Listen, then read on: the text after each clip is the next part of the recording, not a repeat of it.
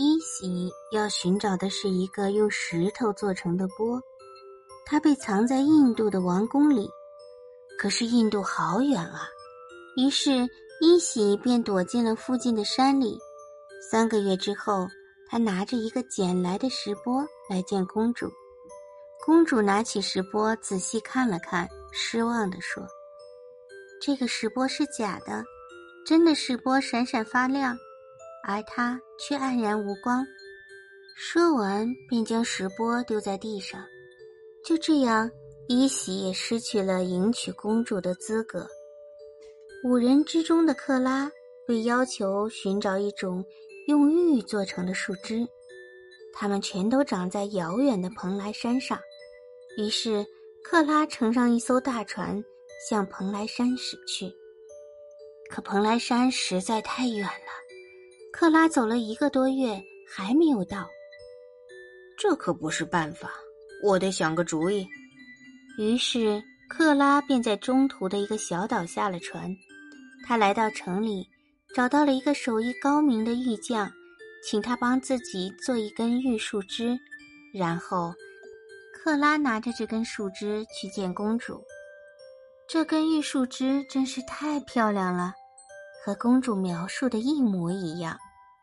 可公主并没有显出一丝高兴，因为她必须兑现自己的承诺，嫁给克拉。就在这时，外面来了个玉匠，他看见克拉，立刻大喊道：“喂，那根树枝的工钱你还没有付给我呢！”你可不能赖账。这样一来，克拉的谎言被拆穿了，他也失去了迎娶公主的资格。大奈乘着一艘大船出发了，他得去寻找龙王脖子上的五颗珠子。可船刚刚出海不久，就遇上了大风浪，狂风携着海浪疯狂地涌向大船，大船不停地摇晃。大奈紧紧地抱着桅杆，吓得浑身发抖。这时，船夫对他说：“你要找的那些珠子可是龙王的宝贝，现在一定是龙王发怒了。”大奈跪倒在甲板上，请求龙王原谅自己，并表示愿意放弃寻找珠子。说来也奇怪，大奈祷告后不久。海面上便风平浪静了，于是大奈立即命令船夫返航，溜回了城里，再也不提求亲的事了。伊索的任务是去摘下那个悬挂在高高的峭壁上的燕窝，可一连好多次，伊索刚爬到一半就掉了下来，最后他也只好放弃了。现在。这五个人都失去了迎娶公主的资格，公主终于可以松一口气了，她又可以安安静静的和父母生活在一起了。秋天来临了，老婆婆发现公主总是一个人望着月亮流泪。我的女儿，你有什么烦恼？告诉我们好吗？到了八月十五月圆的时候。会有人来迎接我，我就要和你们分开了。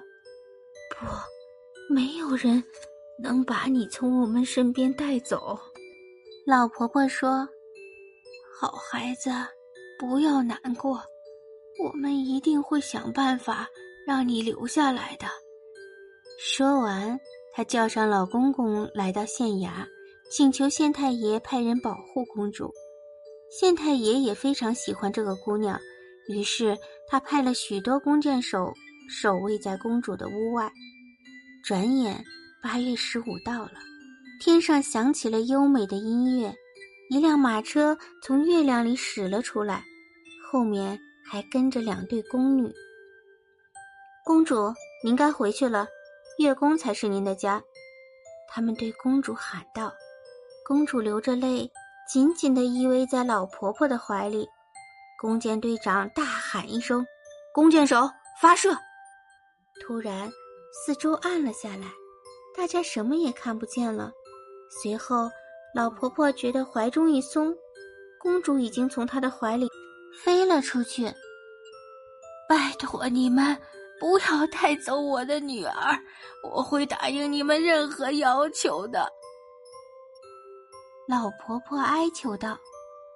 公主知道自己必须走了，于是她挥着手，大声喊道：“再见了，爸爸妈妈，我会想念你们的。”老公公和老婆婆只好眼睁睁的看着那辆载着公主的马车越飞越高，一直飞到了月亮里。